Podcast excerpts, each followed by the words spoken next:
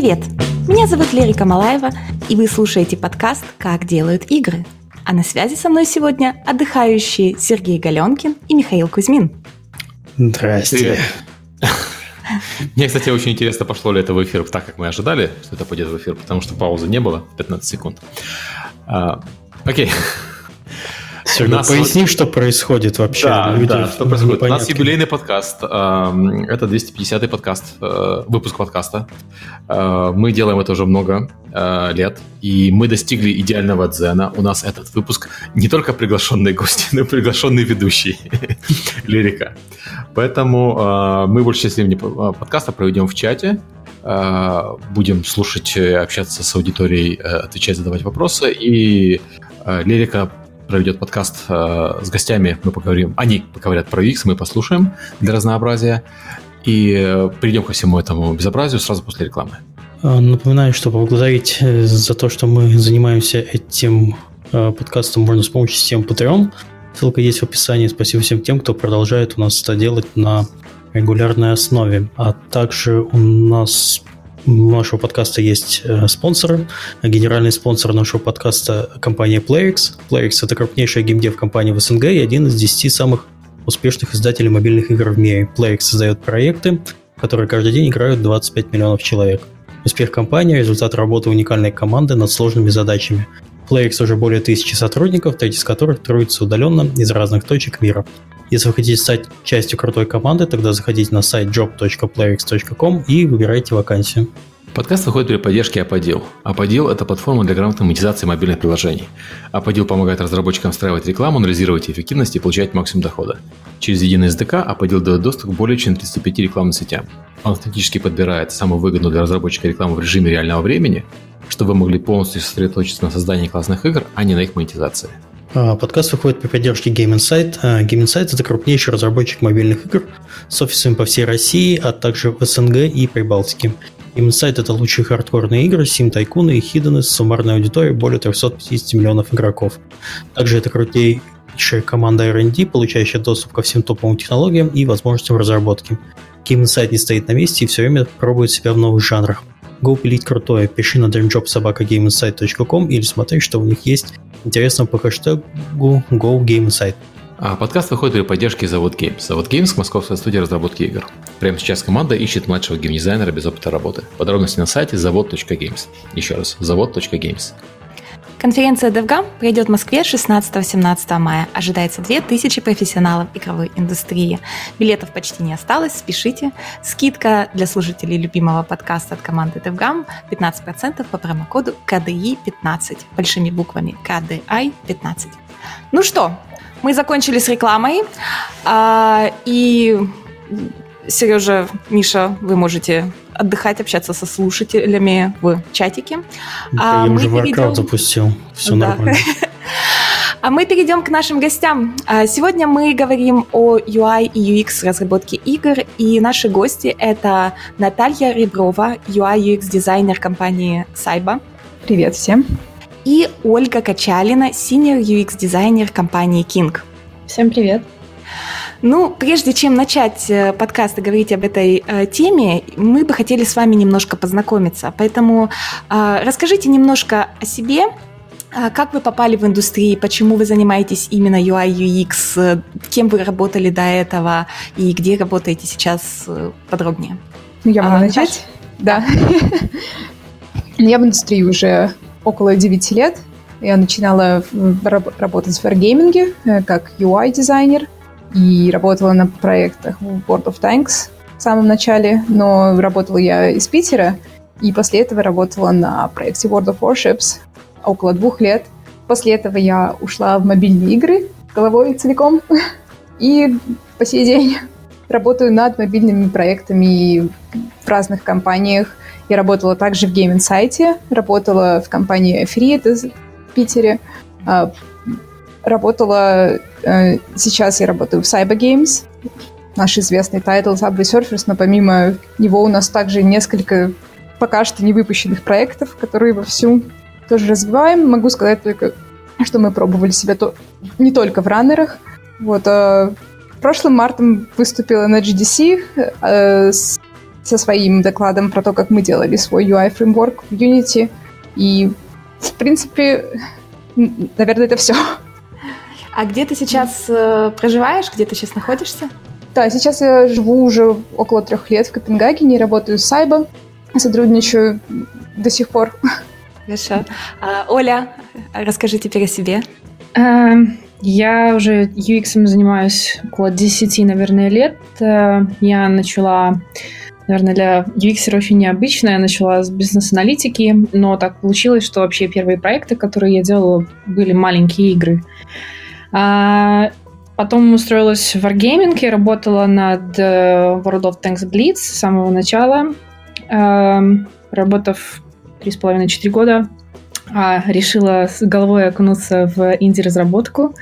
И полтора года а, потом я работала несколько лет в компании Gismart. Сейчас я работаю в King а, на проекте Candy Crush Soda. А, да, сейчас я нахожусь в Стокгольме. Отлично.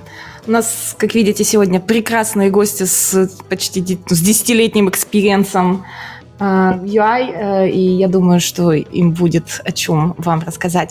А, так как слушатели нашего подкаста это не только матерые разработчики игр, но и люди, кто хочет э, попасть в индустрию, давайте немножко сначала поговорим о терминах, потому что не все наши слушатели э, понимают, э, что такое UI, что такое UX и чем они отличаются. Ну, Я могу, наверное, начать. Mm-hmm. Я, наверное, скажу такое. Э, различается оно даже внутри индустрии. Если ты вот разговариваешь с какими-то коллегами на конференциях, у каждого есть свое понятие о, о том, что такое UI, что такое UX, где лежит граница, где лежит разделение, что это, в чем разница. Я могу из своего опыта сказать, в чем для меня разница и в чем разница конкретно в геймдеве. Uh, UX в геймдеве лежит ближе к геймдизайну, тогда как UI лежит чуть ближе к арту. Uh, и вот, наверное, для меня есть вот такое разделение, когда UX работает очень плотно с геймдизайном, и потом частично работает uh, с артом, в том числе и с UI. Вот, а UI-артист в этом плане, если э, так все устроено, работает ближе с артом э, и работает скорее а, над конкретным UI игры, а, колористикой игры, э, UI, а, работает с формами, с тенями, с, со всем этим делом. Когда как UX работает больше над game, э, воплощает геймдизайн в жизнь, собственно говоря. То есть делает его играбельным, понятным, делает собственно говоря, user experience. Наверное, это вот с моей точки зрения. Mm-hmm. Я, я очень даже согласна. И я бы сказала, что да, если мы берем гейм-индустрию, я также успела поработать и в графическом дизайне, и в веб-дизайне, и с приложениями. И, э, конечно, люди делают различия, но я бы сказала, что путать их очень сложно, если понимать, о чем говоришь, потому что это принципиально разные сущности. То есть э, качество опыта — это как user experience и средства достижения, что есть UI. То есть experience и интерфейс — две разные сущности, поэтому, в принципе, их путать довольно трудно, если понимать, а, как бы, что они значат. Но я могу также сказать, что во многих компаниях, особенно маленьких, или не маленьких, но кто, у кого несколько маленьких команд, например, как Supercell работает или Cyber работает примерно на такой же схеме, у нас нету такого разделения, как на UI UX. У нас есть UI UX генералист, который выполняет функцию и UX дизайнера, и UI дизайнера, который работает над стилистикой всего интерфейса и который также воплощает его в жизнь, уже собирает все в Unity, анимирует и тестирует. Все зависит также от размера команд. Есть в больших компаниях, как Wargaming, конечно, э, большие отделы и разделение довольно как-то видимо, я бы сказала. Поэтому везде по-разному. То есть я правильно понимаю, что у нас есть э, UI это визуальные дизайнеры, да, дизайнеры пользовательского опыта, э, и, наверное, те, кто совмещают в себе и UI и UX, как бы так, не знаю, продуктовые, что ли, дизайнеры. Э, то есть какие еще разделения есть вот э, у этих, Ну, очень часто, да, UX — это часть геймдизайнера, работы геймдизайнера и продукт-менеджера. Угу. Окей, то есть каждый геймдизайнер должен быть чуть-чуть и UI, UX-дизайнером тоже. Я думаю, что да. в индустрии это очень распространенное явление. Мой э, лид геймдизайнер, он в прошлом UX-дизайнер, например. Mm-hmm. А, кстати, э, я забыла упомянуть, что сегодня в подкасте мы обязательно будем в конце зачитывать вопросы. Поэтому, если у вас по ходу нашего подкаста возникают вопросы, пишите в чате слово «вопрос» с большими буквами двоеточие и задавайте свой вопрос. Миша будет собирать все вопросы к нам в Google Doc, и в конце мы постараемся ответить э, на некоторые из них. Вот. А, ну что же, перейдем дальше. А, давайте расскажите немножко, как проектируется юзер-интерфейс да, для игр. А, то есть с чего он начинается? Вот я вот, если я совершенно не знаю, не понимаю, как это делается, рисуется на бумаге карандашом, потом переносится на компьютер, или как это происходит? Ну, вообще все зависит, опять же, о чем мы говорим. Если мы говорим конкретно уже о UI, да, то mm-hmm тут есть у каждого дизайнера свои а, любимые методы и подходы. А, если мы говорим о UX, то у меня, например, процесс совсем другой. То есть а, в в моем идеальном, скажем так, в моем идеальном процессе а, сначала должен быть проработан UX для того, чтобы UI а, художнику было проще потом с этим работать, да, что значит проработан UX? Это когда все функциональности продуманы, их позиции продуманы, логика и последовательность их открытия и показа пользователю продумана. Э, и UI художнику остается думать только над визуальным воплощением всего этого. Да? Mm-hmm. Поэтому, а, если говорить о стадии UX, то UX начинается с проработки э, любой фичи вместе с э, геймдизайнером. Да? Это обсуждение, это уточнение того, как должна работать, например, какая-то определенная механика, э, выяснение всех деталей, и э, потом э, про, должны проходить несколько стадий. Каждый дизайнер выбирает свою стадию. Опять же, есть очень много инструментов, которые существуют в UX, но всегда нужно помнить, что начинать нужно с понятия того, кто, кто есть целевая аудитория, да, для кого, собственно, делается игра, фича, в общем, кто есть конечный пользователь. А, и потом а, я люблю начинать э, строить flow, э, да, то есть а, это шаги, через которые пользователь должен сначала понять, как работает механика, затем должен применить ее с помощью э, игры, и затем э, должен самостоятельно уметь научиться применять эту механику и получать от нее удовольствие. И таким образом по стадиям я простраиваю flow. Обычно это, э, это flowchart, да, то есть это простые блок-схемы, где прописывается, например, здесь открывается дверь, здесь игрок видит это, да. То есть это такие прям пошаговые, э, как раскладывается механика. А, и потом это начинает собираться э, в какой-то более или менее э, прототип. Прототипы — это тоже черно-белые блок-схемы, которые отдаются потом а, UI-артисту. Вся эта работа проходит вместе с геймдизайнером, а, с его помощью, потому что очень часто во время создания UX начинает немного меняться механика, потому что, опять же, когда изначально на бумаге есть одно, не всегда оно может получиться в, реальности э, такое, как оно есть, да, и потом, э, э, когда уже есть этот какой-то флоу, которым э, все довольны, мы проводим тестирование, да, то есть нужно посмотреть на реальном человеке, как все ли понятно, есть ли где-то какие-то проблемы, может, человек себе представляет совсем не то, что он здесь должен сделать.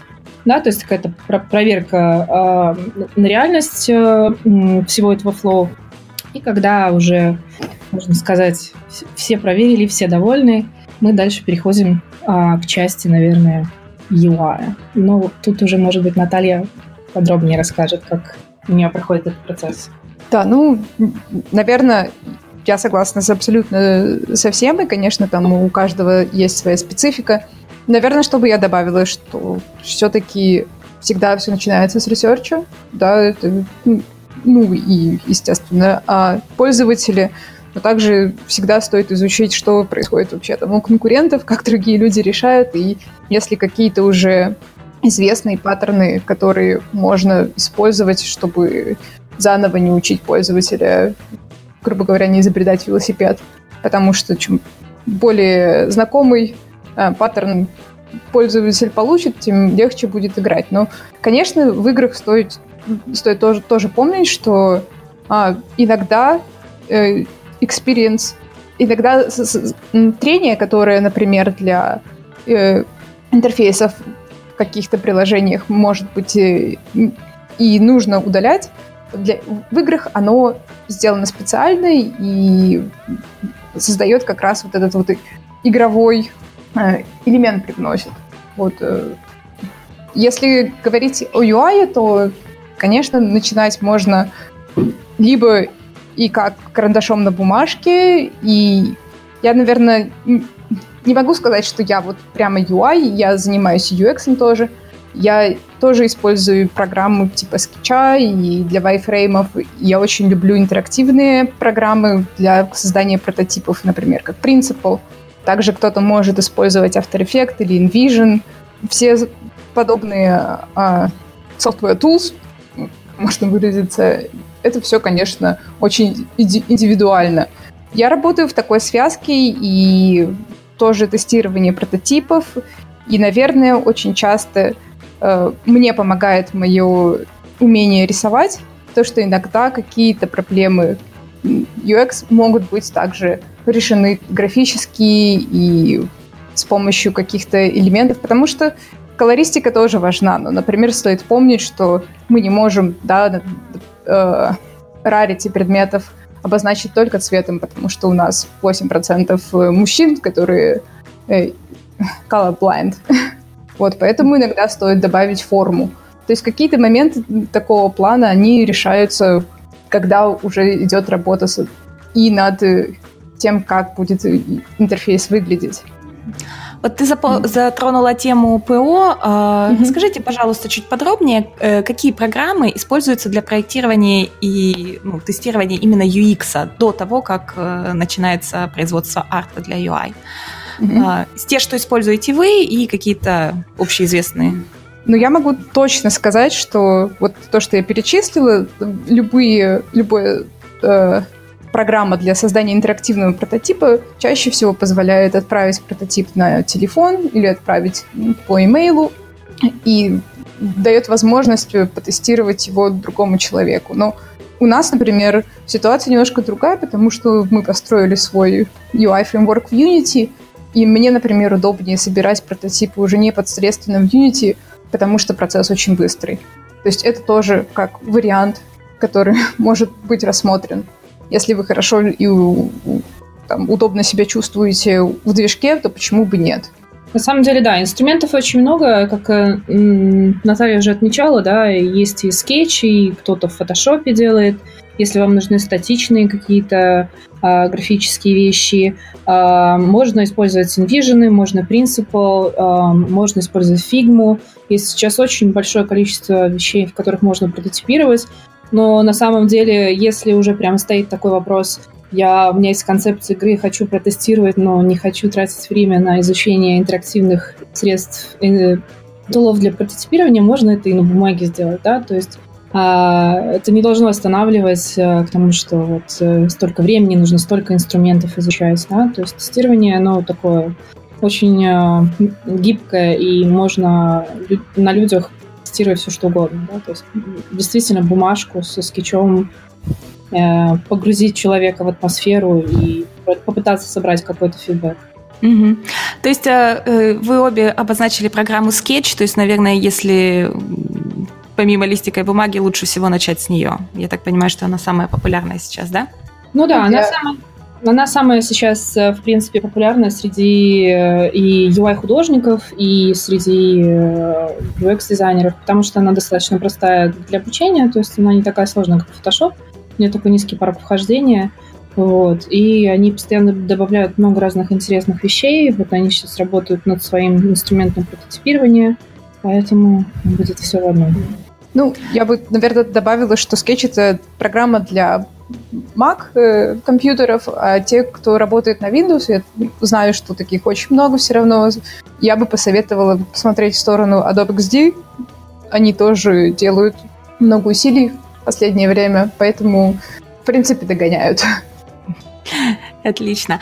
А что касается именно UI, да, то есть это Photoshop, я так понимаю, наверное, Adobe Illustrator. А, что еще вы можете посоветовать? С чем вам сталкивалась, с чем, с, каким, с чем вы сталкивались в своей работе еще?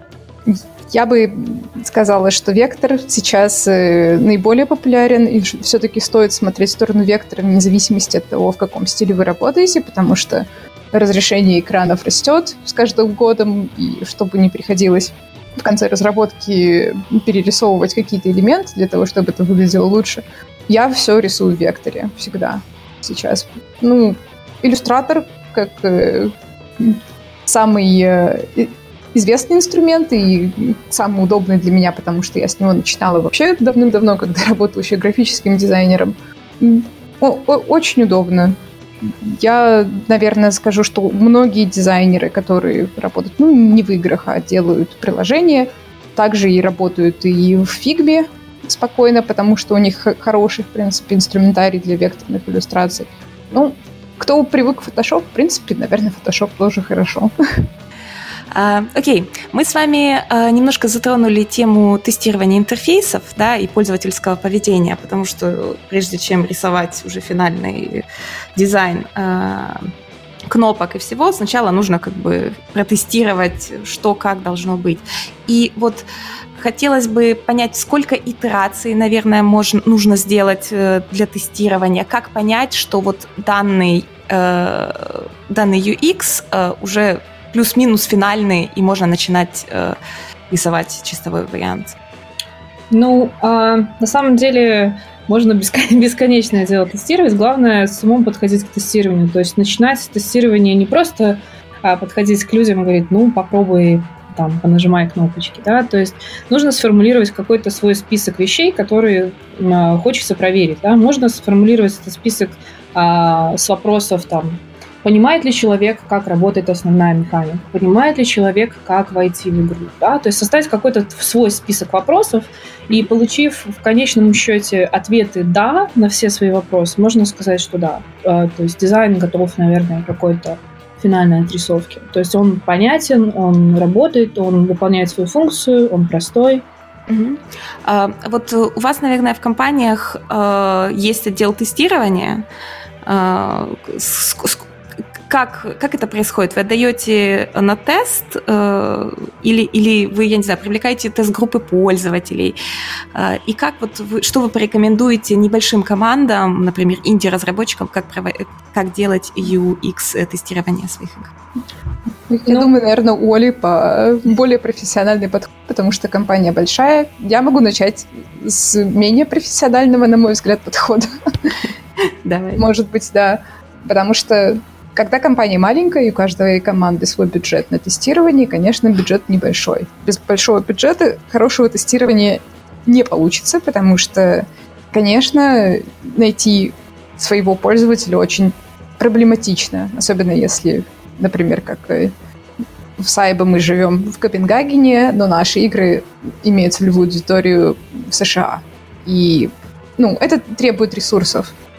У нас есть отдел тестирования, который тестирует техническую часть, а геймдизайн и юзабилити мы отдаем на аутсорс, то есть мы сотрудничаем с лабораторией, которая нам помогает, потому что у нас нет своей лаборатории сейчас компании. То есть это тоже как э, одна из опций, я бы сказала. Есть, конечно, еще и веб-тестирование, там, типа usertest.com, на котором можно э, заказать тестирование, отправить билд и обозначить, например, возраст, национальность, пол, ну и так далее. Там образование пользователя, они находят пользователей, и это стоит относительно недорого. Ну, относительно. Вот, это вот, вот примерно наш, э, как сказать, скоп наших Но... методов. Да. У нас, конечно, да, я что в Wargaming, что здесь работаю с лабораториями, это все, конечно, очень сильно упрощает жизнь, потому что mm-hmm. когда есть лаборатория, они самостоятельно занимаются всем. То есть начиная от рекрутинга, это самая большая проблематичная вещь да. вообще во всех тестированиях, это рекрутинг респондентов, потому что найти действительно людей из своей целевой аудитории в локации, в которой ты находишься, то есть не удаленно, это безумно сложно, и это ну, пригласить человека на условно каких-то безвозмездных условиях перейти потратить какую-то часть своего времени, это тоже ну, проблематично. Вот. И, конечно, это все очень просто. Да? Когда есть лаборатория, происходит все таким образом, что а, мы, опять же, есть какой-то кусок работы, который мы хотим протестировать на неважно какой фазе. То есть это могут быть любые артефакты, то есть может быть и билд, а может быть и бумажка. А, собирается целевая, то есть находятся игроки с целевой аудиторией. А, мы, как я и говорила, да, составляем свой список вопросов, который, ответы на которые мы хотим найти с помощью тестирования. И уже в лаборатории проводят э, непосредственно сами интервью, да, то есть показывают, задают вопросы, они сами создают э, сценарии, да, потому что всегда должен быть сценарий, по которому или какая хоть какой-то план, да, по которому нужно проводить своего игрока. Но я также хочу сказать, что, а, как правильно отметила Наталья, сейчас очень много существует э, онлайн-сервисов, которые помогают тестировать, не обязательно прямо вот в лаборатории, в таких условиях.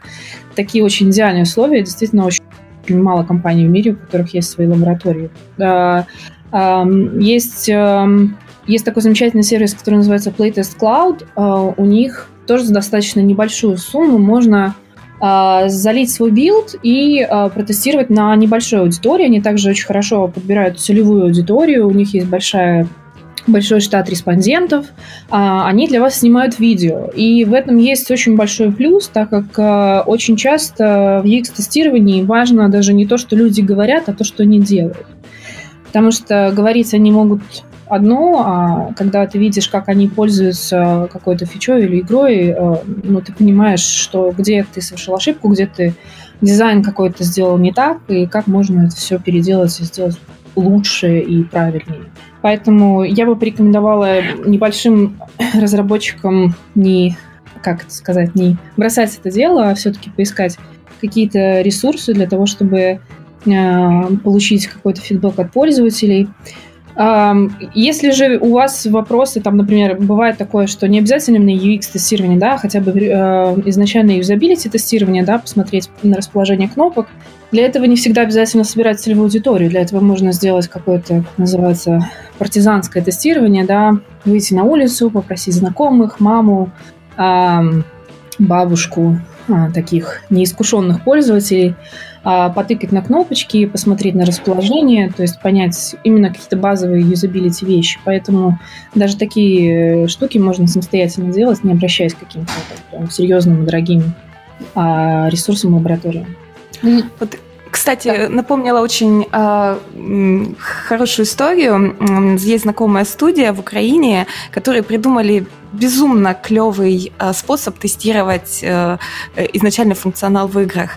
Э, они просто арендуют компьютеры в компьютерном клубе и приглашают игроков туда играть. То есть они просто оплачивают время этих э, компьютеров, устанавливают свою игру и прям ставят там свои камеры и записывают. Как бы компьютерный клуб выигрывает, э, пользователи приходят, они говорят, приходите бесплатно поиграть в игру, э, и они получают свой плей-тест.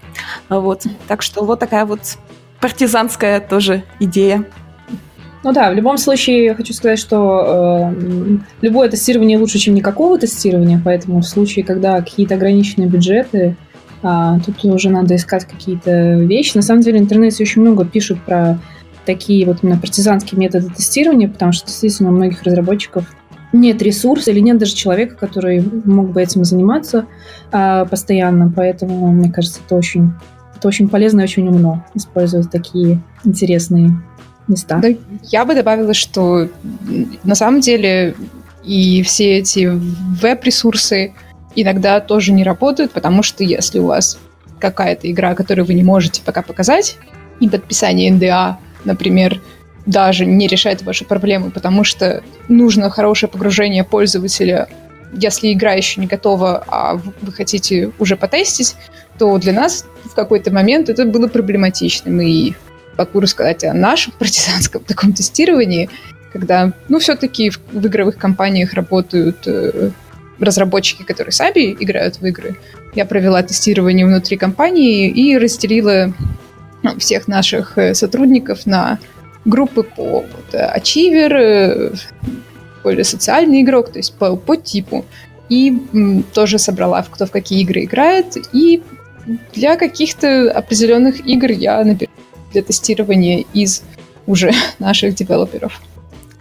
А, а вот еще скажите такой вопрос. А, вы как-то собираете а, аналитику, метрики, то есть, я не знаю, подключаете какие-то программы аналитики на каждую кнопку, чтобы понять, как пользователь взаимодействует с этим, и на что нужно обращать внимание, если да? Ну, ну даже в Unity, по-моему, сейчас очень, ну, есть, конечно, и Firebase, и в Unity есть э, довольно простой механизм собирать аналитику, но я бы сказала, что э, отдел аналитики, конечно, сотрудничает очень плотно. У нас в каждой команде по аналитику, и все это, конечно, работает вместе. Ну, вот какой ну, must-have для инди, вот, вот если это маленькие разработчики, начинающие, что им нужно изначально сделать, чтобы не допустить первых ошибок? Наверное, отследить, я бы сказала, с своей стороны, это больше, наверное, все-таки вопрос, конечно, к аналитикам, но э, в любом случае отслеживать э, изначальную первую воронку, да, какую-то простроить э, и понимать, э, где отваливаются пользователи. Это самое важное вначале, понимать, где отваливаются пользователи. Уже потом второй вопрос, понять, почему они отваливаются, да. То есть достаточно даже да, знать того, на каком экране они отваливаются, да, то есть не какая конкретно кнопка, а хотя бы просто вот какое-то есть место, где они отваливаются. А, это, наверное, самое такое первое и важное, что нужно сделать. Там, конечно, уже, если позволяют ресурсы и время, потому что это тоже достаточно сложно трекать большое количество. Если вы там на экране хотите оттрекать прям все-все-все, да, то есть это тоже достаточно сложно. А, но даже просто по экрану понимать уже даст какую-то картину. Я тоже соглашусь. Я думаю, что хотя бы просто понимание того, где у пользователя возникает проблема, будет достаточно. И уже остальные конкретные фичи, например, тестировать, если это батл какой-то, смотреть, можно собирать данные, там, heatmap, где, где пользователи чаще всего тыкают, взаимодействуют. Там уже свои какие-то механизмы, и, скорее всего, тоже поработать с геймдизайнером вместе — чтобы понять вообще, что происходит. Ну да, но еще всегда хорошо, э, я просто быстро добавлю, всегда еще хорошо не только полагаться на метрику, потому что очень не всегда метрика может ответить почему, да, то есть метрика может ответить на вопрос, что-то не так, да, вот здесь что-то не так, здесь большое количество пользователей испытывает какие-то трудности. И потом достаточно сложно бывает понять, почему. Да? Для этого всегда хорошо, опять же, провести какой-то тест более углубленный, а, позадавать вопросы и попытаться ну, дойти до истины, почему все-таки пользователи испытывают трудности на этом экране. Угу. А, может быть, у вас есть какие-то интересные истории про недоработанный UI, UX, э, не знаю, про неправильные кнопки? Эм, я могу рассказать э, про неправильные кнопки. Эм, один из, из случаев своей жизни, один случай из не своей жизни. Давай. Из моей жизни был такой случай, э, что, опять же, э, когда мы работали над мобильными танками, и у нас очень долго длилась фаза вот это вот R&D, да, то есть мы пытались найти какой-то интерфейс, все-таки как бы игра очень объемная, очень сложная, а хотелось поместить э, в тогда еще четвертый iPhone. Э, и мы придумали гениальное, как все дизайнеры всегда придумывают в какой-то этап своей карьеры гениальное решение. А давайте все будут иконки, и такие классные иконки нарисуем. Вообще, будет здорово, столько места сэкономим вообще. Значит, сделали интерфейс, он был такой красивый, такой стеклянный, такой весь модный а, иконки. И когда уже там концепцию более-менее заполировали, решили провести тест. Приходит обратно нам тест. Пользователи вообще не понимают, что значит ваши иконки. Ни один пользователь не понял, что значит ни одна иконка. То есть они тыкали и не могли понять.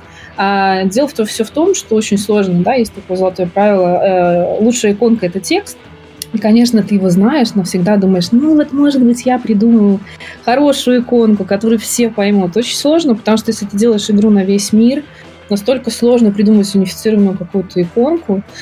В итоге все пришлось переделывать. все заново, все переделывать. Э, в итоге, да, в финальном варианте у нас были подписи, это было и иконка, и текст. Конечно, очень много с этим дополнительных проблем на мобильных устройствах, но, по крайней мере, мы побороли это свое желание сделать все красиво э, и в иконочке. А, а вот из какой-то общеизвестной, наверное, практики, я не знаю, знаете ли, наверное, игру Punch Quest, такая интересная игра, которая в свое время сделала много шума, да, их прям критики так любили эту игру, а денег они почти не заработали. То есть они, по-моему, заработали около 10 тысяч долларов, и не могли понять, почему. Это интересно, я читала статью с одним из основателей, и вот они, они говорили, вот мы вообще не знаем, почему не зарабатываем деньги. И одна из причин, по которой мы думаем, это что кнопочка «Купить» очень маленькая.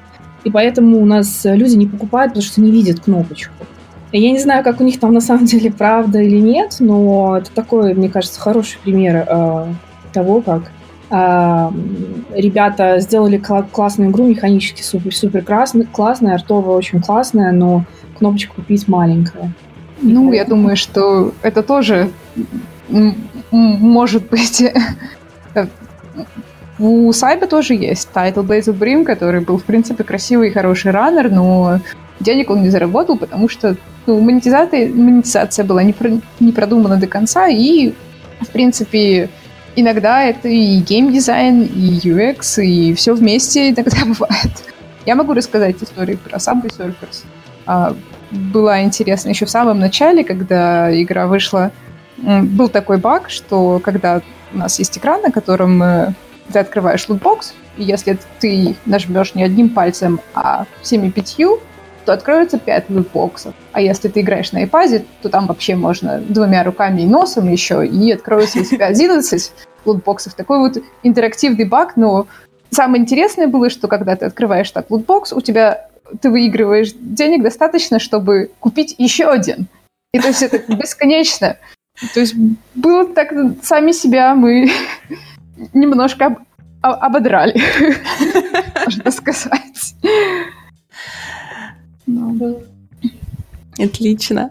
А, давайте теперь перейдем к теме а, мобильного и десктопного а, UI UX и их отличиям, потому что, в принципе, есть много примеров а, игр, которые изначально, например, проектировались для мобильных платформ, потом перешли на, сделали десктоп-версию, и наоборот, была десктоп-версия, и ее переводили на а, мобильные платформы. И а, как менялся интерфейс, э, на что нужно обращать внимание. Э, вот если у вас такой опыт, если есть, давайте его обсудим. Ну, я могу начать. Мой опыт был в Wargaming, когда я работала над World of Tanks Blitz. И когда мы занимались переносом, конечно, основные вообще все глобальные проблемы лежали не только в UX, но и в геймдизайне. Э, что такая очень неразрывная связка. Э, и э, основные проблемы, с которыми мы постоянно сталкивались, это упрощение функциональности. Да? То есть всегда нужно помнить, что количество терпения у пользователя на телефоне гораздо меньше, чем количество терпения у пользователя, который сидит за лэптопом или за своим компьютером. А количество времени также ограничено. Поэтому многие вещи должны быть намного проще, короче и не такие сложные, и не нужно 26 страниц туториала для того, чтобы объяснить, как работает механика, да, потому что она такая сложная. То есть очень часто фичи изначально дизайнятся слишком сложными, потому что, например, на десктопе вот они такие же, да, а, и это очень большая работа, провести вот а, расчленение фичи на мелкие кусочки, понять, что же из, этой, из этого работает, что же из этого мы можем выкинуть, на самом деле не использовать да, для мобильной версии. А, и, ну, наверное, самое очевидное – это количество места на экране. Это основная проблема, потому что, опять же, когда игра сложная, такая как э, Blitz, да, то есть ну, огромное количество функционала, очень сложно, э, и изначально было очень сложно проводить э, дизайн, потому что, опять же, фич очень много, все они, как вы знаете, всегда все важное, да, выкинуть всегда что-то очень сложно. И не забывать про то, что дизайн производится не на сейчас, да, а на игру, которая будет э, актуальна еще через 3-4 года, через 5 лет. Количество фичей там удвоится, а то и утроится, да, при этом интерфейс не должен выглядеть как э, новогодняя елка. Это очень сложная задача, и и для UX-дизайнера, и для UI-дизайнера, потому что э, продумать все наперед очень сложно, да, то есть ну, предсказать, что случится с игрой через 5 лет, никто не может, поэтому это такие, так как в десктопе достаточно просто, да, производить какие-то добавления, какие-то реформы, потому что очень много места, да, а, а в мобильном мало места, пользователи очень, очень быстро теряют интерес. Если что-то для них слишком сложно, слишком нагроможденно, они просто уходят. А, поэтому это были очень сложные, очень сложные большие задачи, но тем не менее, мне кажется, это настолько прокачивает скилл, да, потому что сложные э, интерфейсные задачи, они очень, очень интересные в работе. Да? То есть это проект который было очень интересно работать. Ну, я могу добавить, что я бы, наверное, выделила три основных отличия. Во-первых, это, конечно, то, как мы взаимодействуем, потому что даже различия во взаимодействии с помощью пальца или с помощью мышки уже э, рождает много различий. Например, на мобильном экране у нас нету data over. Например, мы не можем показать типы просто по наведению мыши. Э, и это иногда порождает тоже некоторые трудности, что все должно быть э, нажимаемым, все должно быть понятным, или как тоже Оля э, отметила правильно, что иконки должны быть подписаны, потому что навести мы курсор на них не можем, посмотреть ничего не можем. Второе — это длина сессии. Э, длина сессии на мобильном устройстве гораздо ниже, и погружение вообще в принципе в мобильную игру у пользователей происходит гораздо хуже. Это тоже нужно очень это тоже нужно учитывать. Ну и, наверное, третье основное — это ориентация экрана и производительность. То есть если мы сможем э, на PC э, сделать все в горизонтальном положении, переносить игру с горизонтального на горизонтально удобно, иногда на мобильном экране мы хотим перенести игру и сделать ее вертикально, чтобы пользователю было удобно держать в одной руке. Если кому-то интересно узнать подробнее об этом, я бы порекомендовала посмотреть вот прошлый GTC э, девушка разбирала игру Elder, Elder Scrolls, где они переносили тоже игру на мобильный и переносили на обе ориентации, потому что играть в Elder Scrolls в вертикальной ориентации было очень трудно из-за того, что нужен был обзор большой. Но, например, работать с интерфейсами было гораздо удобнее с метой в вертикальной ориентации, и в этом плане пришлось сделать оба варианта доступны. Вот, а я переносила... У меня был очень забавный случай. Я работала когда в Game Insight, мы работали над хардкорным тайтлом, который был в начале X-Merx, потом стал uh, Merx of Boom. И начинали, я когда пришла, игра уже была в разработке год, и она была только для iPad. И вот это вот, ну, наверное, самый необычный experience, когда тебе сначала с iPad нужно перенести все на телефон, а уже потом с телефона мы переносили на, на PC. И да, Обалдеть. было необычно. Было очень необычно. Я сочувствую, я могу сказать. А какие самые большие трудности были при переносе этого проекта? Я думаю, трудности были, а, ну, когда работаешь сначала с маленьким экраном, и интерфейс, в принципе, занимает большую часть э, экрана, и ты переносишь это потом на PC, на PC это смотрится убого. То есть мы испытывали реально эстетическую проблему. Много пришлось перерисовать э, с нуля э, да, ну, пр- практически все. Я бы сказала, что mm-hmm. э, если хочется сделать все хорошо и красиво, то, в принципе, игра на PC и, и игра на телефоне — это две разные игры. Начиная от перформанса и, и кончая то, как это выглядит эстетично и интерактивно.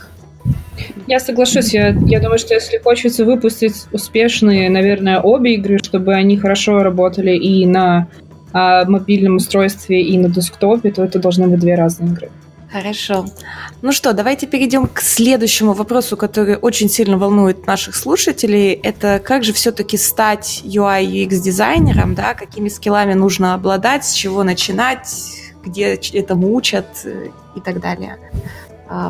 Расскажите, может быть, о своем опыте и что вы можете посоветовать, э, если человек хочет стать UI UX дизайнером. Ну, наверное, если мы говорим о России, то mm-hmm. придется, наверное, ехать э, в столицы, чтобы получить хорошее образование, если мы говорим о очном образовании.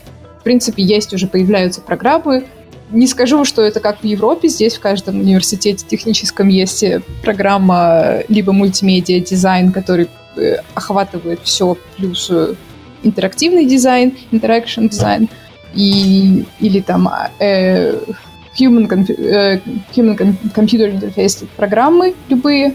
Э, конечно, очень много онлайн, и, в принципе, я скажу, что у меня тоже образование в дизайне, графический дизайн, который не специализированный, и всю специализацию я делала сама, плюс проходила курсы разные, что тоже полезно, но никогда не нужно делать ставку на курсы изначально, я бы сказала, потому что у каждого свое видение того, плюс нету специализированных программ только по игровым вот интерфейсам, если только, наверное, вот э, в Швеции, я знаю, есть хорошая Game Assembly, э, где учат всему, в принципе, как и делать игры. Там, думаю, довольно интересно и хорошо, и очень специфично вот рассказывают про ну, я, наверное, со своей стороны могу рассказать, у меня не очень профильное образование вообще. То есть э, у меня были какие-то около профильные образования. А, поэтому я самоучка, и я училась самостоятельно. Изначально я училась графической части, потому что, опять же, э, я согласна с Натальей, потому что заниматься UX не иметь представления о графической части очень сложно, потому что всегда одно на другое влияет. А, и одно с другим должно гармонично жить. А, поэтому изначально я училась всем графическим инструментам самостоятельно. А, освоив это, я начала штудировать интернет и читать всяческие статьи. Я могу тем, кто интересуется темой UX, посоветовать начать читать Нильсон Норман. Это, наверное, самый известный в мире UX-портал. Э, а, они пишут очень много статей на разные темы. Они не всегда, они вообще никогда не game-related, да, но там очень, очень много всякого полезного по теме психологии, поведения пользователей. Что самое важное, разных, например, возрастных групп или разных каких-то других групп, а, в чем различие. Да, то есть это такие какие-то базовые вещи, которые нужно действительно знать, и там их можно в очень доступной форме и бесплатно почитать. А также я советую а, подписаться а, на телеграм-канал а, Юры Ветрова.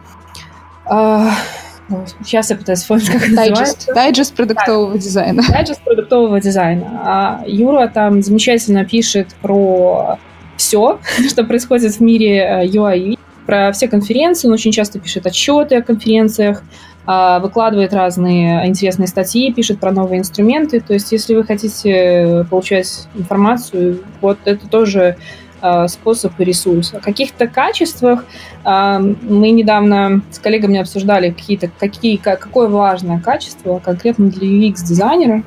И мы как-то единогласно согласились, это самое важное качество, которое должно быть, это эмпатия возможность э, как это, почувствовать чувство другого человека. Это очень важно в, в нашей профессии, потому что а, очень сложно бывает а, отделиться от себя, да, от своих эмоций и перестать делать дизайн для себя, да, перест- начать делать дизайн для кого-то, да, вот для какого-то другого человека или для какой-то другой группы людей.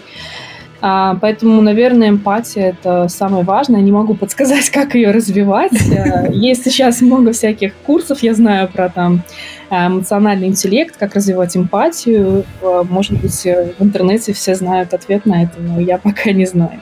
Ну, То наверное, UX... еще... Ага. UX-дизайнер должен быть немножечко еще и психологом, правильно я понимаю? Да, я бы сказала, у меня два с половиной года в психологическом университете изучала специальную психологию, правда, но мне очень помогает. И как раз да, хотела добавить. Психология – это, наверное, одна из основ UX, да, то есть это понятие основных вещей из когнитивной психологии, из поведенческой психологии. А, не зная этих особо базовых вещей, придется очень трудно вначале. Да? То есть легче, когда есть это знание. То есть я начинала без этого знания, потом а, а, получила это знание и стало гораздо проще и легче работать. Да? Потому что очень много вещей, как бы поведение людей особо не меняется концептуально. Да? То есть есть какие-то ма- маленькие изменения, но в целом а, все это психология. Ну, я бы, наверное, добавила, что не только психология, нейробиология То есть понимать вообще, что происходит с нашим организмом, почему нам нравится играть в игры, тоже довольно полезно, потому что увлечение пользователей понимать, как происходит механизм той же э, увлеченности, когда мы хотим возвращаться в игру, э, что заставляет нас, э, что толкает нас к этому, это очень важно. Для этого можно хотя бы какие-то основные знания о том, как работают системы гормонов, которые нас мотивируют, тоже об, об, облегчит жизнь. А, Наташа, ты говорила, что ты закончила курс по нейробиологии, да, mm-hmm. и, в принципе, можешь э, рассказать э, какой-то важности, что стоит учитывать э, в UX Согласна. Ну вот да, то есть да, то, вот. что я как раз сейчас только что упомянула, что нашим, в принципе, поведением движут основ... ну, гормоны. Если мы говорим о играх, где цель наша не какое-то достижение конкретной цели, как, например, там, в каком-то интернет-магазине может да, покупку, а цель наша — это получение фан, как э, говорится, ис- испытать вот это вот удовольствие от того, как мы играем, а тут стоит рассматривать допамин, окситоцин, серотонин и какие-то э, гормоны, которые, например, нас стрессуют. То есть нужно понимать, чего стоит избегать, чтобы э, не повышать уровень кортизола, и чего стоит, наверное, э, как стоит э, эксплуатировать выработку э, гормонов, которые нам нужны, допамина, эндорфина, окситоцина и серотонина.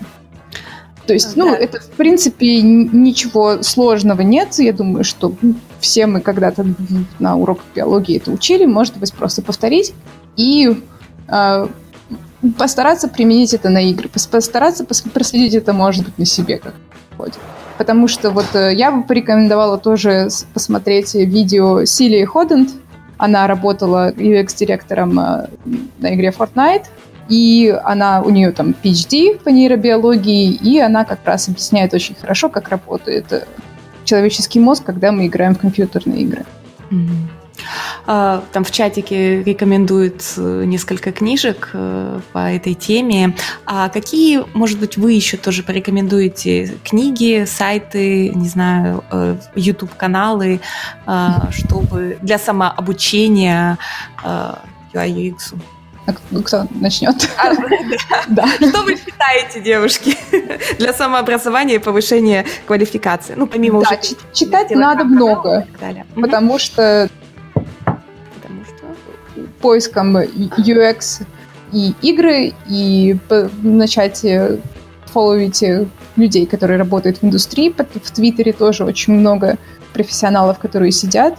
Есть отличный канал Дискорда, который называется We Can Fix It in UI. Можно получить э, приглашение, он, правда, на английском, но там вот сидят профессионалы из всех больших компаний, как, там, не знаю, Ubisoft, Blizzard, и тот же и King есть, и DICE, и, в общем, что угодно. Вот все сидят и обсуждают очень много, очень много хороших э, книжек, постится, статей. Люди обсуждают конкретные проблемы, и все это вот прямо супер актуально. Твиттер тоже не стоит избегать. Даже если вы не любите все социальные медиа, Твиттер хорошее место понимать вообще, что происходит прямо здесь, прямо сейчас в игровой индустрии. Оля, а ты что можешь посоветовать? А, я могу посоветовать, на самом деле, может, на какой-то кон- э, конкретных прям книгах, э, потому что особенно если вас интересует э, какая-то мобильная разработка, настолько очень быстро все меняется в этом мире, что книги не успевают просто выходить. А, поэтому я бы ориентировалась, опять же, искала какие-то интересные тематические э, сайты, либо журналы. В Штатах очень много журналов выпускается. Есть большой журнал, который называется XMAG. InVision выпускает uh, свой журнал. In да, он, по-моему, так и называется Envision Mag. Они там постят очень много интервью с разными дизайнерами больших крупных студий. Не всегда, конечно, тоже, опять же, игровых, но, опять же, опыт очень полезен, да, потому что, я сказала, он а, э, часто перекликается. А, и, э, ну, собственно, искать свой источник информации, потому что и много-много читать.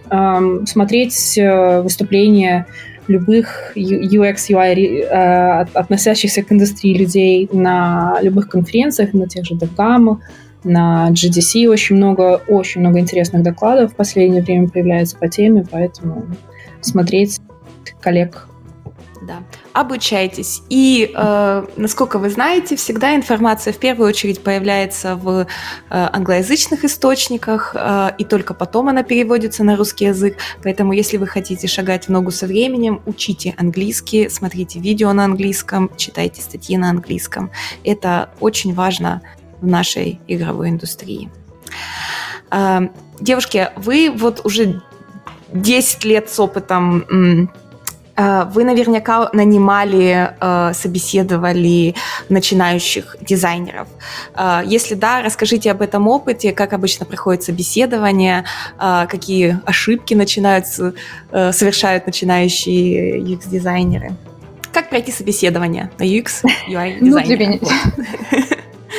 Я скажу, для меня это очень больная тема, потому что для меня это всегда стрессовая ситуация. Нанимать людей очень сложно. Очень сложно говорить «нет». Очень сложно а, оценивать работу, потому что ну, у, у всех разный бэкграунд, у всех э, разный набор скиллов. То есть понять, кто тебе нужен. Э, в целом, если ты нанимаешь generalist э, позицию, то есть, ну, это трудно.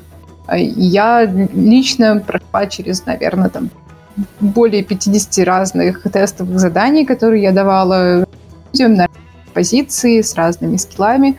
И первое, что нужно сделать, это, конечно, нужно проявлять интерес. Ну, то есть не то, что ждать, что кто-то тебя найдет, а начинать э, отсылать резюме, отсылать свое портфолио. Это первое, что нужно делать, отсылать много. Потому что иногда бывает, что даже люди, которые могут быть без хорошего портфолио, а, подходить э, в конечном итоге для компании, в которую они отсылают резюме. А, и второе, что, конечно, нужно делать, это не, не нужно бояться, потому что очень часто, делая тестовое задание, можно открыть в себе какие-то новые таланты. Я бы сказала, что у нашей, у меня в личном опыте есть случаи, когда человек без хорошего портфолио делал очень хорошее тестовое задание. Ну и не забывать, конечно, работать над софт-скиллами. Это тоже очень важно. Ну, я со своей стороны, э, я хотела бы немножко, может, поговорить про портфолио, потому что у меня очень часто возникают такие двоякие чувства, потому что когда, опять же, вот эта вся разница UI, UX, где лежит разница, когда ты видишь, что э, потенциальный кандидат сам не определился, где, в какой плоскости он лежит, да, или, например, он UI-художник, а, но он а, интересуется UX, да, но когда ты открываешь, например, портфолио, там одни картинки. И я вот смотрю на картинки, и я не понимаю, как, э, ну, то есть для меня они не говорящие, да, то есть это исключительно UI, я могу оценить, конечно, качество UI или там посмотреть на какое-то, может, говорящее какое-то портфолио громкое, но UX — это, к сожалению, должен быть текст, и должно быть пояснение, какие были проблемы, какие задачи решались, а, возможно, какие тесты проводились, то есть там, ну, много читать нужно или много писать. Поэтому это тоже важно, и, э, понимать, каким профессионалом хочется стать, да, и, соответственно, делать портфолио. А, и у меня сложности всегда возникают вот именно с этим, да, самоопределением, потому что так как я в основном ищу всегда UX-специалистов, мне очень сложно искать именно UX-специалистов, потому что Потому что много разных профессионалов могут назвать себя UX-специалистом, да, но у меня есть, например, свое четкое какое-то понятие, что а, человек должен, а, например, очень хорошо разбираться в тестировании, да, ну, опять же, говорим, конечно, на каком уровне специалиста мы говорим, да, но и хотя бы даже иметь теоретическое понятие о том, что такое UX-тест, как он проводится, в чем его ценность, а, ну, в общем, наверное, понимать ценность пользователя – это важное качество, да, то есть в любом разговоре должно прослеживаться, наверное, что человек создает не для какой-то цели, а всегда хочет сделать как хорошо пользователю, да, в наверное, и есть важная для меня такая поворотная а, веха, где вот я вижу, что по любому, а, раз, по любому вопросу а, все сводится всегда к пользователю. Вот это, наверное, такое самое важное. Mm-hmm. А, Окей, а, а какие вот еще э, ошибки совершают вот э, начинающие геймдизайнеры, первые, наверное, когда вот ходят к вам на работу или у вас в команде? Есть что-то такая какая-то большая, что-то, что их объединяет? На что ребятам нужно обратить в первую очередь внимание? Ну, зависит, конечно, от позиции, я бы сказала, потому mm-hmm. что если приходит джуниор и не проявляет интереса к тому, что он делает, не проявляет интереса к тому, что делают коллеги, естественно, никто не собирается бегать за ним и водить его за ручку и пытаться его заинтересовать, то это, конечно, я бы сказала, большой минус для джуниора. Потому что быть джуниором и думать, что знаешь все вокруг и лучше всех, скорее всего, ну, это говорит о твоей уверенности, но, наверное, не э, хорошо о тебе как о профессионале. Я видела несколько раз такие примеры и скажу, что было приятно работать с такими коллегами. Если это хороший профессионал, уже состоявшийся, если мы говорим там middle senior position, то я не думаю, что люди на таких, э, с такими уже таким опытом совершают какие-то ошибки, если только это какая-то уже личная там, особенность или черта. Должно быть все гармонично, и, и профессиональные скиллы, и умение общаться с коллегами, и, конечно, умение слушать и слышать самое в первую очередь. Вот, а, ну, я... Угу. Да, я немножко хотела добавить, я просто никогда, если честно, об этом... Сейчас я об этом... Наверное, мне пришла в голову одна вещь. Это всегда, когда специалист, но особенно где-то в позиции junior, может быть, когда-то еще и middle, а, недавний, а, молодой, а, всегда есть такое желание прийти в любой новый проект и начать все менять. А, это есть такое острое, горящее желание сделать все по-другому, все а, удалить и давайте заново новую игру делать.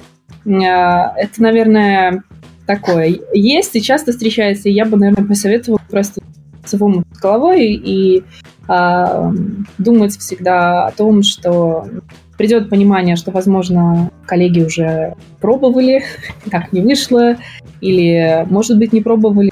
Игра выходит через две недели, и не менять. То есть не бросаться в омут с головой. Да, соглашусь. Да.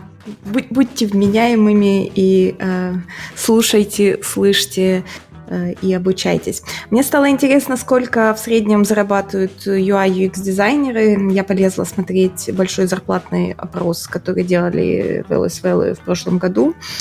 Эм, я нашла э, три разных позиции, связанные с UI UX. Одна гейм-дизайнер UI UX, э, медиана 1700 долларов. В разделе Art UI UX дизайнер 1950 и в разделе Art UI UX Lead дизайнер 2750 э, долларов. Еще раз, это медиана, это результаты большого зарплатного опроса 2008 года. Э, в этом году он тоже, кстати, проводится. Результаты будут у нас на Девгаме в мае, и можно будет сравнить динамику, как меняются зарплаты э, по сравнению с прошлым и позапрошлым годом. И, кстати, они выросли где-то на 20 30% по сравнению с 2017 годом. То есть UI UX э, дизайнеры это очень востребованная профессия, судя по всему, у нас. Вот. А, окей, мы поговорили, как стать UI UX дизайнером, как пройти собеседование. Давайте, может быть, еще поговорим а, вот, э, Наташа, ты несколько mm-hmm. раз говорила про свой, а, что вы сделали свой фреймворк, да, на Unity. Mm-hmm. Может быть, ты немножечко расскажешь про это? Да, с удовольствием, потому что делали мы его довольно долго, и я бы сказала, что повезло, реально повезло, потому что когда я пришла в компанию Cyber Games, у нас было 46 человек, и у нас было две команды, которые занималась Subway Surfers, которая уже была тому моменту 4 года мобильной игрой это довольно большой срок, и второй э, раннер, но все они относительно казуальные и делали там третий проект. А повезло тем, что наш э, э, Head of Games согласился на то, чтобы выделить ресурсы, ресурсы, чтобы сделать свой UI-фреймворк. Вообще идея, конечно, основана на идее э, э, уже довольно долго витающей э, и у веб-дизайнеров, и у продуктовых дизайнеров. создания своей дизайн-системы. И, в принципе, самая большая проблема э, в разработке UI и UX, если у тебя маленькая команда, это то, что тратится большое количество времени на того, чтобы это все имплементировать уже в движок и заставить это все хорошо работать. Из-за того, что времени тратится много, времени на тестирование остается мало, ну и как результат э, ошибки остаются, и что-то недотестированное, что-то в каком дизай- э, дизайне оно было изначально, в таком оно и есть, ничего не, не поменялось. Поэтому нашей целью было сделать этот процесс быстрым и дать как бы власть UI UX дизайнеру самому уже работать в Unity и собирать прототипы прямо там, чтобы тестирование было очень быстрым, и тебе можно было собрать билд прямо вот э, настоящий, залить его в телефон на любом экране. Для меня это был очень большой шаг в том плане, как минимум я могу делать все сама, и мне не нужно ждать никого просить, потому что если ты UI-дизайнер или UX-дизайнер, и потом тебе нужно просить программиста пофиксить или что-то поменять, или собрать как-то, или выровнять, э, все иногда идет не так, как было задумано. Э, поэтому это упрощает жизнь уже. Тестировать я уже могу сама. Я могу сделать билд любого разрешения и отправить это на любой девайс потестить. Я могу э, также выбирать настройки. Все э, работает так, что у нас есть своя система компонентов, которые мы, которые как бы основные, там как кнопки, э, разные tab, radio group, э, какие-то, ну, такие самые простые, которые уже построены так, что они адаптированы под мобильные игры, потому что у Unity есть свои, конечно, компоненты, но они, например, не очень хорошо работают на мобильных устройствах. Там даже кнопка, у нее есть overstate, который, например, если ты долго держишь, она начинает зависать, потому что овера на мобильных нет, ну и как бы так далее. Очень куча проблем. У нас э, своя система построена для того, чтобы можно было переиспользовать анимации, независимо э, от того, сколько у тебя э, находится children под главным объектом. То есть у Unity вообще анимация, она зависит от нейминга, того, того как ты называешь гейм-объекты. Мы сделали такую, чтобы можно было э, этого избежать, то есть называть как угодно, и использовать э, анимации уже там где угодно, чтобы, например, появление экранов там транзишн с одного на другой можно было переиспользовать, и все это очень быстро. То есть, э, если позволяют ресурсы, если позволяет время, то построить свой UI-фреймворк сейчас вообще в Unity с Nested Prefabs э, все будет гораздо проще и лучше, но требует, конечно, времени это все переосмыслить. Вот, но советую удел- уделить этому внимание, потому что чем меньше времени вы тратите на такую механическую работу, как это, собирать красивый интерфейс в программе, тем больше времени у вас останется на то, чтобы это все потестировать и, может быть, переделать. Вот я думаю, что так. А, а вы планируете лицензировать свой фреймворк или... Нет, не скажу. А как бы зачем? Ну, то есть э, есть э, огромный плюс, то есть, э, что разработка in-house, все быстро поменять, если там Unity обновила версию, что-то сломалось, не нужно никуда это ничего писать. А лицензировать, это же надо поддерживать. Это такая ответственность, я бы сказала. Оля, а вы что-то такое используете у себя в работе?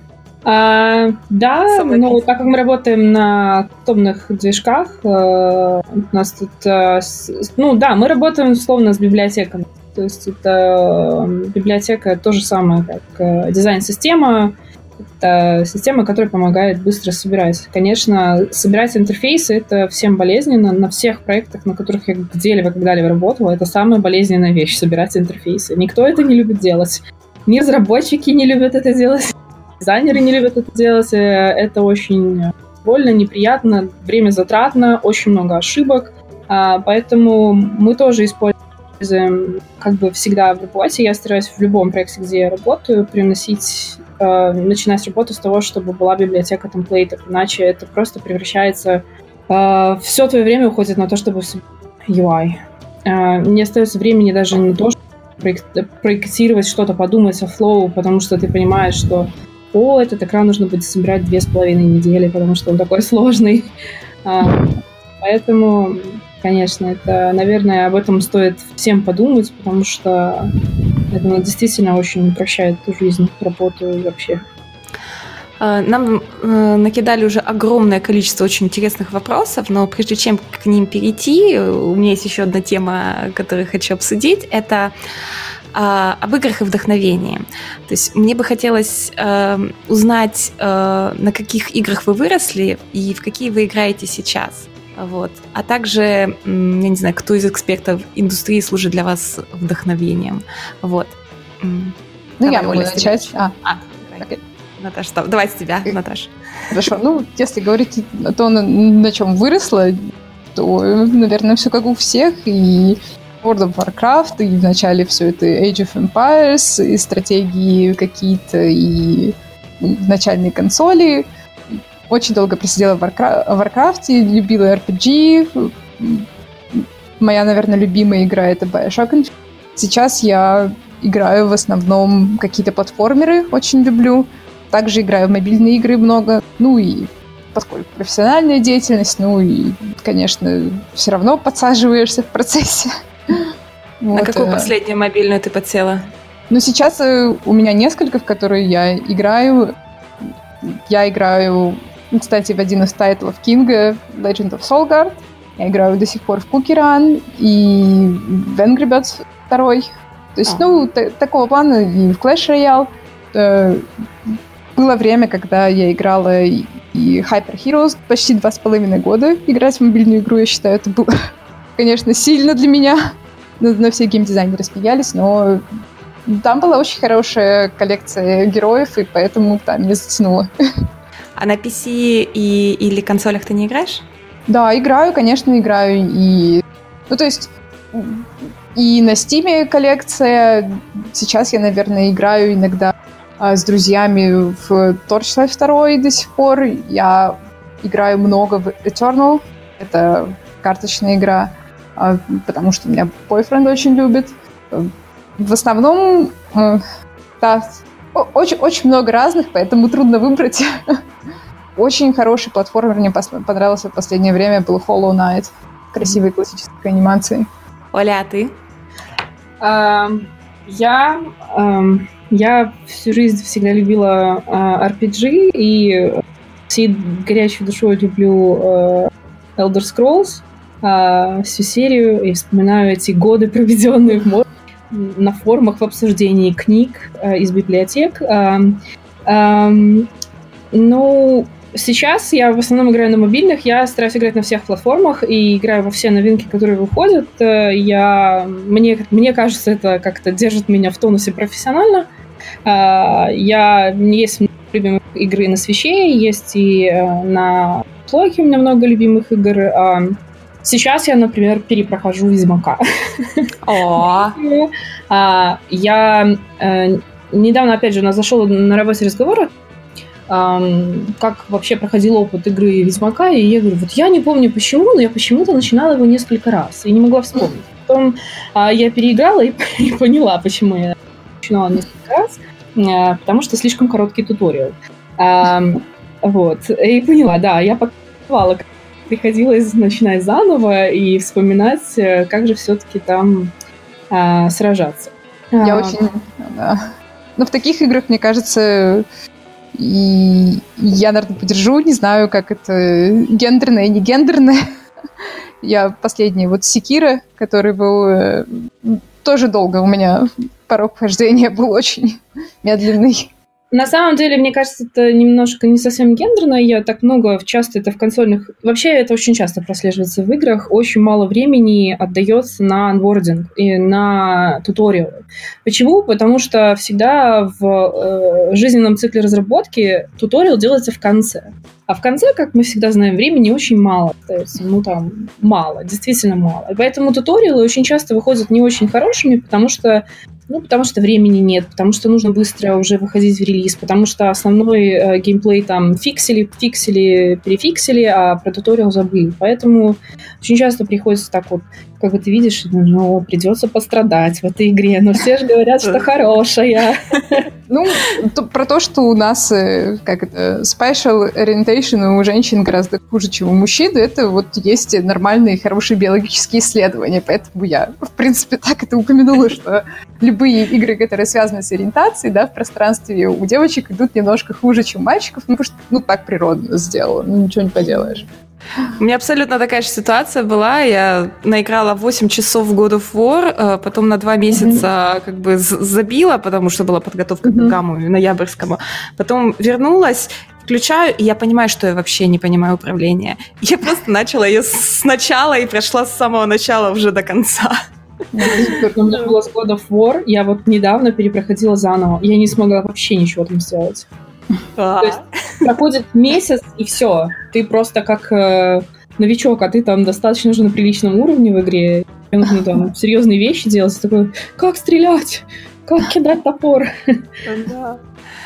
Ну что, давайте перейдем к вопросам. Э, э, Миша нам накидал огромное количество вопросов. Есть, конечно, на которые мы уже по ходу разговора ответили. Мы их, если что, будем пропускать. А. Это я сейчас старался вырезать то, что уже ответили. Да, ну, окей. А, пойдем по порядку? Думаю, да. А, подскажите, в чем отличие отношения к позиции в роли UX в европейских компаниях, э, российский и, может, знаете про Америку и другие страны? В чем отличие отношения к позиции в европейских, российской и американских компаниях, если вы знаете? Я думаю, что да, для меня различий не было. Ну как это? Практически. Все зависит от компании, от людей. Я вообще, в принципе, скажу, что степень зрелости отношения к, к нашим позициям. Так поставлю ответ. Да, я бы согласилась. Я абсолютно не вижу особо какой-то разницы. То есть никакой разницы не почувствовала в этом. А, ну, про порталы для начинающих, про всякие сайты, телеграм-каналы мы уже говорили. Думаю, пропустим этот вопрос. А можно ли в европейских геймдев-компаниях делать UX и не делать UI? Я да, думаю, наверное, можно. можно. Да, в зависимости можно от компании. Все, что угодно. Можно делать все, что угодно, главное делать это хорошо. Ну, то есть, если вы хотите делать исключительно UX, я занимаюсь исключительно UX, и не занимаюсь UI. Это мой выбор. Я хочу делать то, что у меня хорошо получается. То есть, если бы у меня получалось хорошо делать, например, UI, я бы, может, им тоже занималась. Но я вот занимаюсь UX, у меня это хорошо получается. Мне кажется, что если вы хороший профессионал в целом, можете заниматься вообще чем угодно.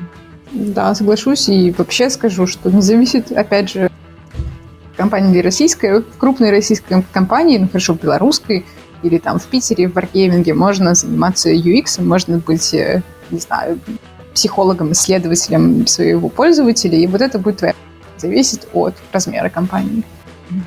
Какими метриками и методами оцениваете качество работы UX-дизайнера? Есть О. у вас какие? Такой вопрос тут часто любят. Ревенью. Да, ревенью. Дизайн должен быть хороший. Я, я не думаю, что...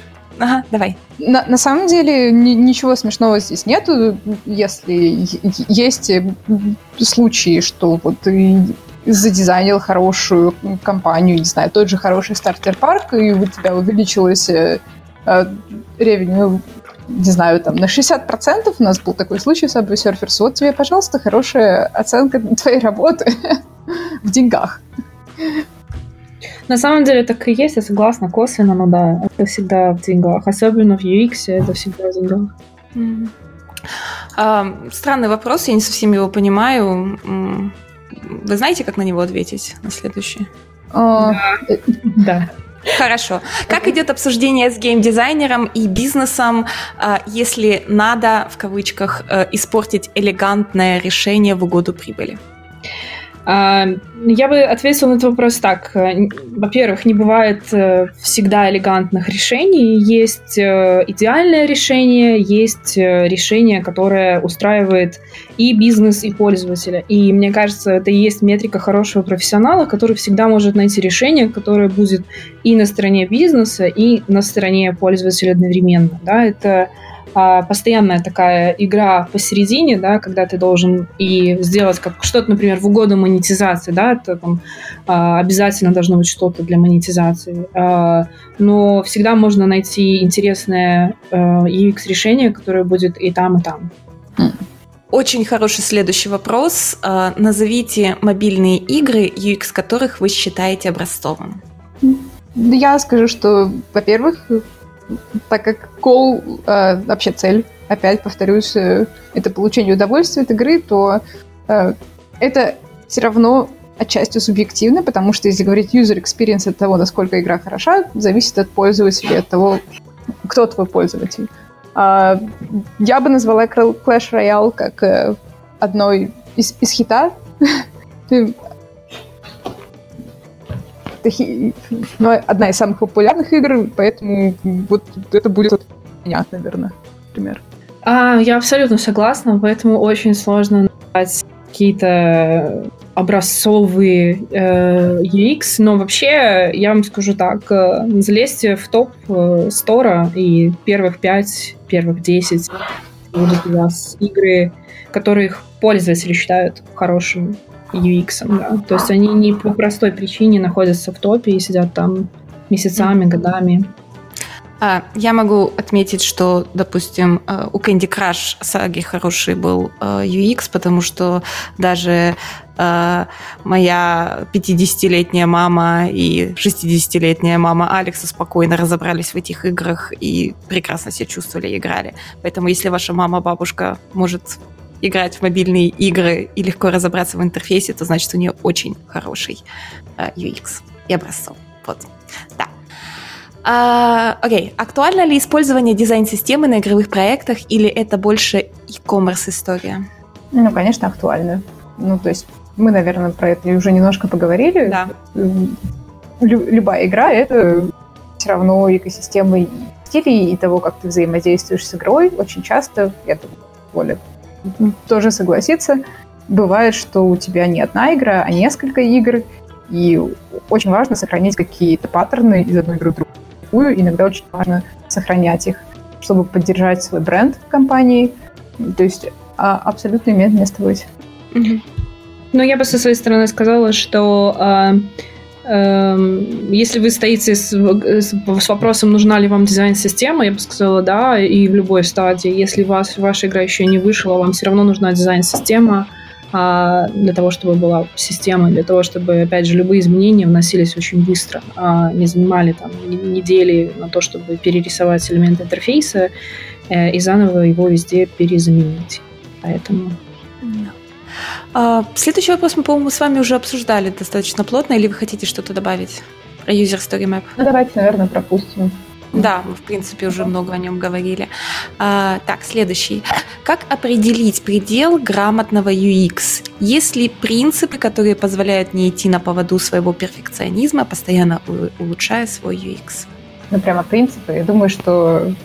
То есть, опять же, деньги имеют определяющий фактор. Какой бюджет, какой результат, можно сказать. Можно сделать любой UX, в принципе, да, за два дня на коленке. Ну, два дня и UX будет на два дня. Я, я бы так сказала. Я думаю, что предел грамотного UX здесь э, какой-то, ну, то есть, как бы я понимаю, перфекционизм для себя не существует, э, потому что, как бы в любом случае, UX это от противного, да, ты делаешь не для себя, а делаешь для пользователя, поэтому тут уже перфекционизм для пользователя. Э, я думаю, что для хорошего UX это должен быть постоянный развивающийся UX. Если у вас живая игра, и она постоянно развивается, и э, вы должны развиваться вместе с пользователями, вместе с рынком и постоянно улучшаться. Нет конца предела, нет предела совершенства. Mm. Так, дальше у нас три вопроса от одного пользователя. Они все в одной тематике. Прочитайте их, пожалуйста, я не знаю. Будете отвечать? Ну, я бы отметила, что... О, пардон. Что, наверное, называть игроков кастомерами можно, но лучше относиться к ним все-таки как к игрокам, а не тем, кто... Э, потому что называть их как бы денежными мешками не очень все-таки отношение должно быть, наверное, другое. А, но вообще, я думаю, что все это о тестировании, все три вопроса. И я думаю, что какие-то темы мы затронули. А, а немножко... Ну, то есть об тестировании это, наверное, вообще пример. И не всегда он работает. Если, наверное, будет, можно говорить это как количество качественное да, тестирование. То есть э, могут быть вообще любого вари- варианта. Техник очень много, и для каждого проекта можно набрать свои. Ну, да. Я могу быстро покрыть вопрос про «человек всегда врет». А, а, опять же, я бы сказала, что есть, да, такое утверждение, что во время каких-то постановочных э, интервью, да, которые проводятся с пользователями, пользователи врут.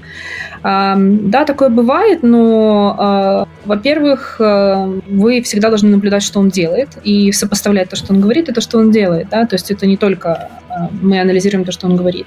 А во-вторых, я бы посоветовала, если вы переживаете за, э, насчет этого вопроса, не проводить просто групповые интервью, потому что в групповых интервью часто бывает, да, что пользователи Эм, как это, начинают перенимать мнение друг друга. Поэтому, если вы хотите, один на один и следить за тем, что пользователь не только говорит, но и делает. Следующий вопрос. Mm-hmm. Дайте совет опытному UX-дизайнеру, который хочет устроиться в европейскую компанию. Ну, пробовать? Посылать да. резюме?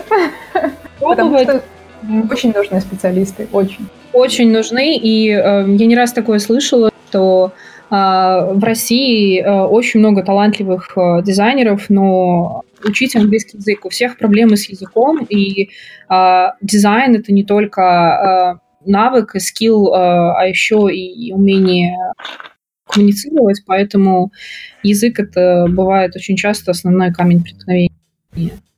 А, ну и soft skills. Я вот тоже могу сказать, как э, человек из России, у нас этому уделяют мало внимания, но это очень важно. То есть учиться работать в команде, учиться работать э, с другими людьми, прямо вот важно. Да, это очень важно. А, следующий вопрос. Как сейчас обстоят дела с токсичностью решений, побуждающих пользователя к покупке внутри игры? Насколько часто вам, как дизайнерам, приходится продвигать интерес пользователя для спокойной игры? Я не очень поняла вопрос. Токсичность решений. Токсичность решений. Наверное, это связано с тем, что... Э, хм. Я поняла, наверное, вопрос. Это, наверное, о навязчивой да? Да, наверное, навязчивая монетизация покупки. А, ну, я не знаю, если честно. Я ни разу не работала в играх, наверное, в которых есть навязчивая монетизация, да, то есть а, в любом случае а, нужно всегда понимать, э, что цель создания любой игры это не только фан для пользователя, но и, конечно же, возможность заработать денег. Поэтому а, решения, побуждающие пользователя к покупке, всегда должны быть, это неотъемлемая часть игры. А, было бы немножко обидно сделать хорошую игру, но не заработать на ней денег. А, единственное, что всегда покупки, не знаю, в, мо- в моем кодексе морали покупки просто должны быть э, всегда к месту, да, то есть это не каждые 5 секунд покупайте, покупайте, да, то есть это а, тогда, когда нужно а, пользователю купить, тогда есть возможность купить. Ну, я бы сказала, что, наверное, зависит от модели, которую, в принципе, обычно выбирает метагейм-дизайнер, и Конечно, бывает трудно найти какую-то золотую середину. Бывает же, наверное, тоже, если это можно назвать токсичным решением, показывать рекламу постоянно, где-то между переключением э, между окнами. Трудно и нужно достигать, наверное, каких-то да, соглашений с теми же, с паблишерами и с теми, у кого вы покупаете. Но вообще, если с как value вашей покупки обоснованы, то почему бы и нет, и не показать хорошее положение. Нужно сделать это просто грамотно. Да? А, давайте перейдем к следующему вопросу. Mm-hmm. Расскажите, кто какие использует подходы для прототипирования и дизайна игровых циклов? Ну, я могу сказать, э, есть ну, очень относительно новый инструмент, э, Machina .io. Это новый инструмент для геймдизайнеров относительно о том, там можно создать можно посмотреть, сколько тратить, чтобы там, получить определенный лут и какого уровня будет э, твой персонаж, например, после того, как проиграешь 100 сессий, очень рекомендую попробовать. а, можешь еще раз сказать название инструмента, потому что ты чуть-чуть пропадаешь. Ага. Он называется Machinations, ну как это, как махинации на русском. Угу. .io. .io. Machinations.io. Okay. Да, это вот именно для создания вот конкретно. Good. Uh, Оля, есть что добавить? Нет? А, нет, вполне подходит. Так, шикарно. А, расскажите, как вы обычно проектируете анбординг в игру? Делаете ли разделение на разных типов источников трафика? Реклама, рекомендации, обзоры и другое? Я даже не знаю, UX?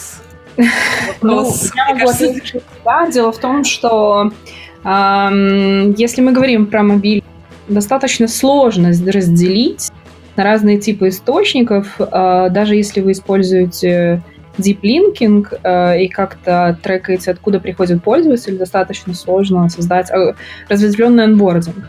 А почему? Потому что, опять же, я хочу упомянуть, что на анбординг отводится очень малое количество времени, и он делается всегда в конце, да, когда уже все механики понятны, а весь геймплей разложен по полочкам, тогда продумывается onboarding.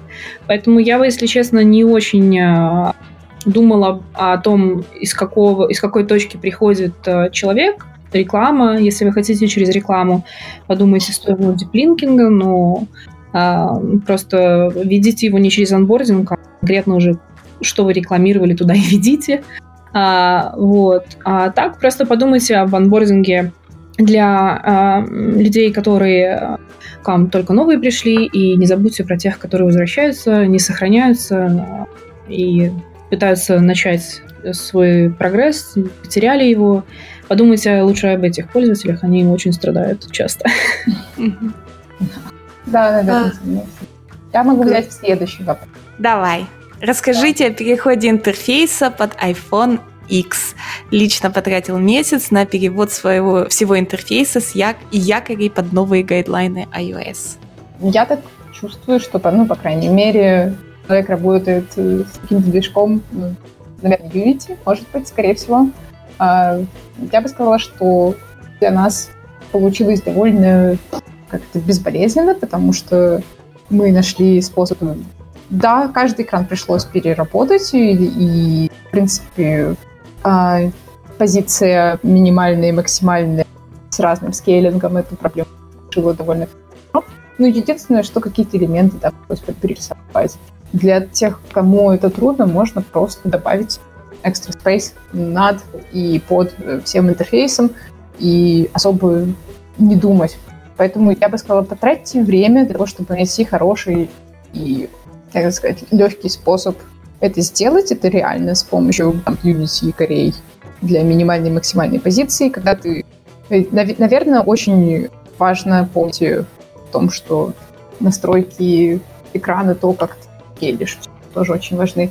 Если я, скорее всего, буду писать статью, потому что я когда попала на GDC, тоже люди подходили, спрашивали, а вот как вот вы это все делаете? Ну, я просто достала там ноутбук и показала. Потому что, наверное, так у каждого свои методы, ну, довольно легко делать, главное потратить время на начало. Оля, у вас был такой опыт? А, у меня был такой опыт в предыдущей компании, но там э, мы действительно схитрили и добавили место, потому что когда объявили iPhone, нужно было все приложения в портфолио компании обновить буквально за 4 дня.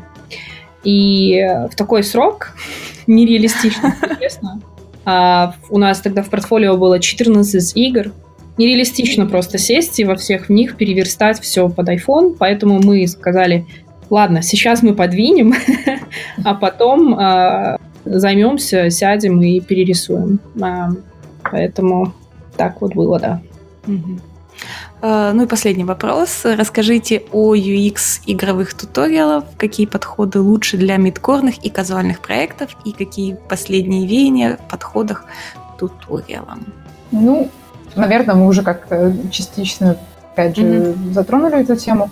Я думаю, что если говорить о последних веяниях, веяниях то все чаще туториал, он не там вот не первые, да, пять минут, пока ты тыкаешь, ну, тебе нельзя не кроме того, что обозначил разработчик, а э, который презентует фичи по мере их появления в игре. То есть туториал не выглядит навязчивым и не запрещает тебе там, не тыкать туда, куда тебе не надо сейчас, а делать ты можешь все, что хочешь, просто он больше показывает э, все тудорные вещи как подсказки. Наверное, это да, от меня. Um, я, в свою очередь, скажу, что у меня был целый доклад на эту тему про игровые туториалы. В прошлом году на DevGAM в Минске я рассказывала про то, как делать игровые туториалы. Um, о том, говорить о разнице между мидкорными и казуальными э, проектами можно о том, что э, Особенно на мобильных я бы не брала никакую разницу, потому что пользователи у вас могут быть разные. Да, к вам может прийти мидкорную игру казуальный игрок. И э, я думаю, не стоит вам терять возможность э, его как-то заинтересовать. И опять же, тоже, возможно, очень часто происходит, как казуальные игроки превращаются в мидкорных. Э, разница, наверное, в длине, да, просто количество механик в мидкорных э, проектах гораздо больше, они чуть сложнее.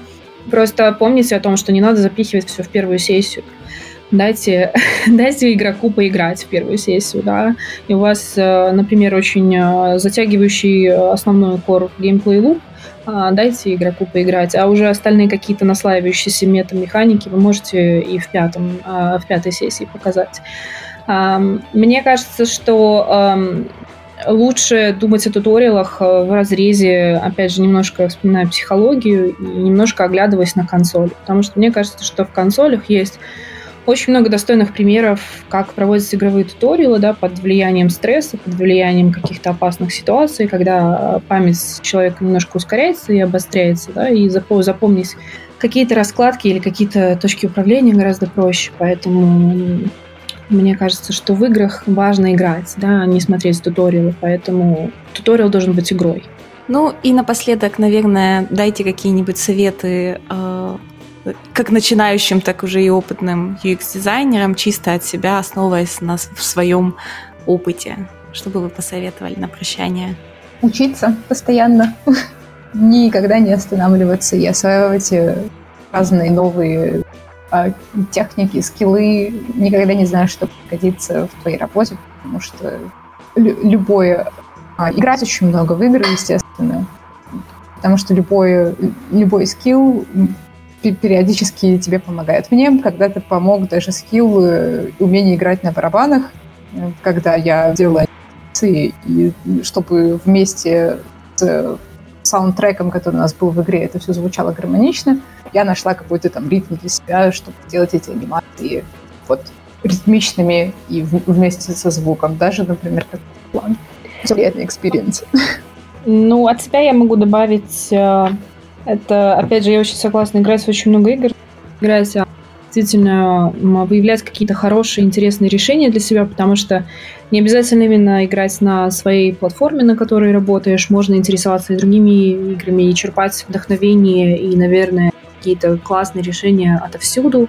А, и еще я бы посоветовала UX-дизайнерам, которые особенно хотят работать в гейм-индустрии, это учиться гейм-дизайну, потому что это настолько неразрывно от гейм-дизайна, а, и очень важно понимать, как работают основные механики, что у них ключевое, и уже дальше уметь разговаривать с геймдизайнерами на одном языке, и вот это важно. Ну и где вас можно найти, если ребята хотят вас зафоловить на Инстаграме, Фейсбуке, Твиттере? А, меня а... можно найти в Фейсбуке э, под моим именем, фамилией. Можете найти меня в LinkedIn. Если вы хотите, кто-то там спрашивал про устроиться в европейские компании, в King мы сейчас ищем UX-дизайнера, поэтому, а, пожалуйста, да. можете, а, можете обращаться. А, и, да. да, меня тоже можно найти в Твиттере Реброва Наталья. Меня можно найти, можно читать мою статью на медиуме, можете половить Facebook. Я, правда, там не часто, но периодически ну, позже только интересные статьи. На LinkedIn тоже И, конечно, смотрите видео с прошлого GDC. И вообще, в принципе, не останавливайтесь на том, чтобы посмотреть что-то новое и, и да. Спасибо большое, девушки, за то, что вы пришли. Было безумно интересно с вами э, пообщаться. Вот. Да, спасибо. Спасибо вам. Да. да. Миша, Сережа. Спасибо, что пришли. Спасибо, Лерика, что провела подкаст. А, следующий выпуск, как обычно, через неделю. И у нас, если я правильно помню, фора Game Metro Exodus. Да, у нас будет посмотрим метро Exodus. А, спасибо, Лерик. Я сегодня послушал наконец-то наш подкаст, и знаешь, он Хороший классный. подкаст, скажи, да. Для этого не обязательно мы даже нужны. Представляете, вот что значит запустить процесс. И вот... Да. Я, Лерика, ты молодец. Спасибо, что дала возможность я бы не сказал, что отдохнуть, потому что на самом деле мы же здесь сидели на стриме, боялись, что сказать. Mm-hmm. Заругаешь. Что такое? Приходите через неделю, и уже совсем с, с некоторыми отдельными личностями мы увидимся уже на Дивгаме через полторы недели. Так что давайте, приходите. Всем пока. Всем пока. Всем пока-пока.